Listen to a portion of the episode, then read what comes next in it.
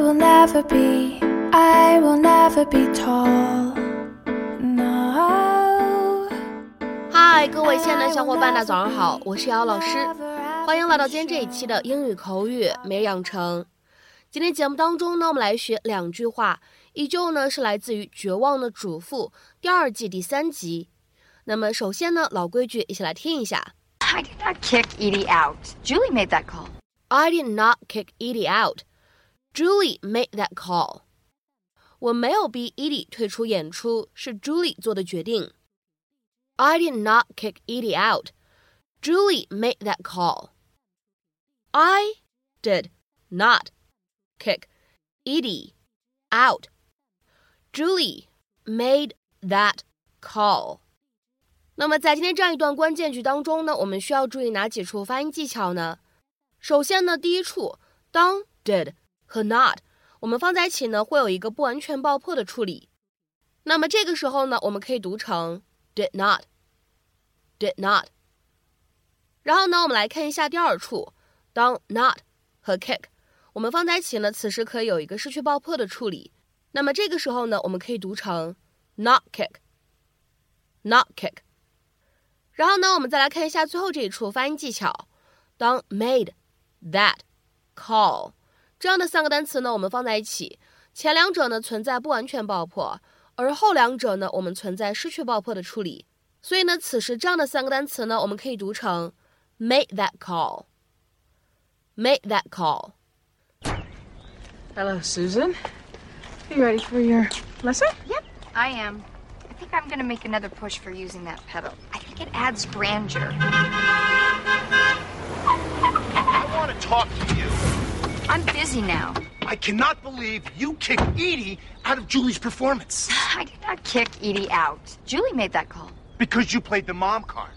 Well, it is a family recital, and Edie is not family. One day she could be. Oh, don't even joke like that. H- how about your plumber slash convicted murderer, huh?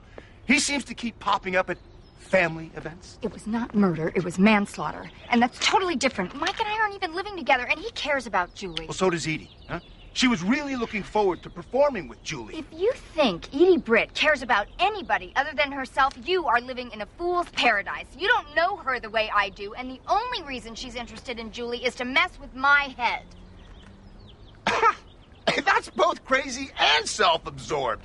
That's a twofer. Way to go. Whether you choose to believe it or not, they're both great together. And if you don't believe me, ask Julie. 今天节目当中呢，我们来学习一个比较基础的表达，叫做 make a call。当然了，这个短语当中的 a，我们呢也可以换成是定冠词 the 也是可以的，make the call。那么这样一个短语呢，在英文当中，除了可以表达日常的打电话这个意思以外，经常呢在口语当中用来表达做决定这样的意思，相当于 to make a decision about something。那么下面呢，我们来看几个例子。第一个，I know that neither option is ideal, but you have to make a call soon。我知道这俩选项都不怎么理想，但是你得赶紧做决定了。I know that neither option is ideal, but you have to make a call soon。那么下面呢，我们来看一下第二个例子。In cases like this, it's the president that has to make the call。在这样的情况下，是由总统来做决定的。 In cases like this, it's the president that has to make the call. 下面呢，我们再来看一下第三个例子。It's too much pressure being a doctor. If they don't make the right call about a patient's course of treatment, they could end up dead. 做医生压力太大了。如果对于一个患者的治疗方案你没能做正确的决定，他们可能就会死掉的。It's too much pressure being a doctor. If they don't make the right call about a patient's course of treatment, they could end up dead.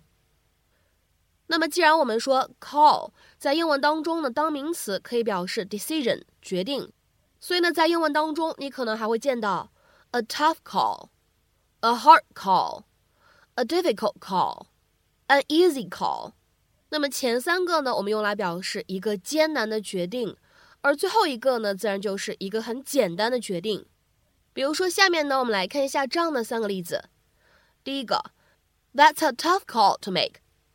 那是一个艰难的决定。That's a tough call to make。再比如说呢，我们来看一下第二个例子。It was a tough call, but eventually I decided to give up my job. 做那个决定很难，但是我最终决定辞职。It was a tough call, but eventually I decided to give up my job. 然后呢，大家可能也知道，在口语当中呢，我们经常会说 "It's your call"，什么意思呢？相当于 "It's up to you"，就是这事儿呢是由你来做决定，取决于你啊，这样的意思，就相当于 "It's up to you"。比如说呢，看这样一个例子：More investment? That's got to be your call. You're the one that's paying. 投更多的钱，那得由你来决定，毕竟你是出钱的人。More investment? That's got to be your call. You're the one that's paying. 那么在今天节目的末尾呢，请各位同学做一下这样的一个汉英，并留言在文章的留言区。我们公司做了一个艰难的决定，录取了他。我们公司做了一个艰难的决定，录取了他。这样一段话，你会如何去翻译呢？希望各位同学呢可以踊跃的留言。那么本期节目呢，我们就先分享到这里。明天节目当中呢，我们再会。See you.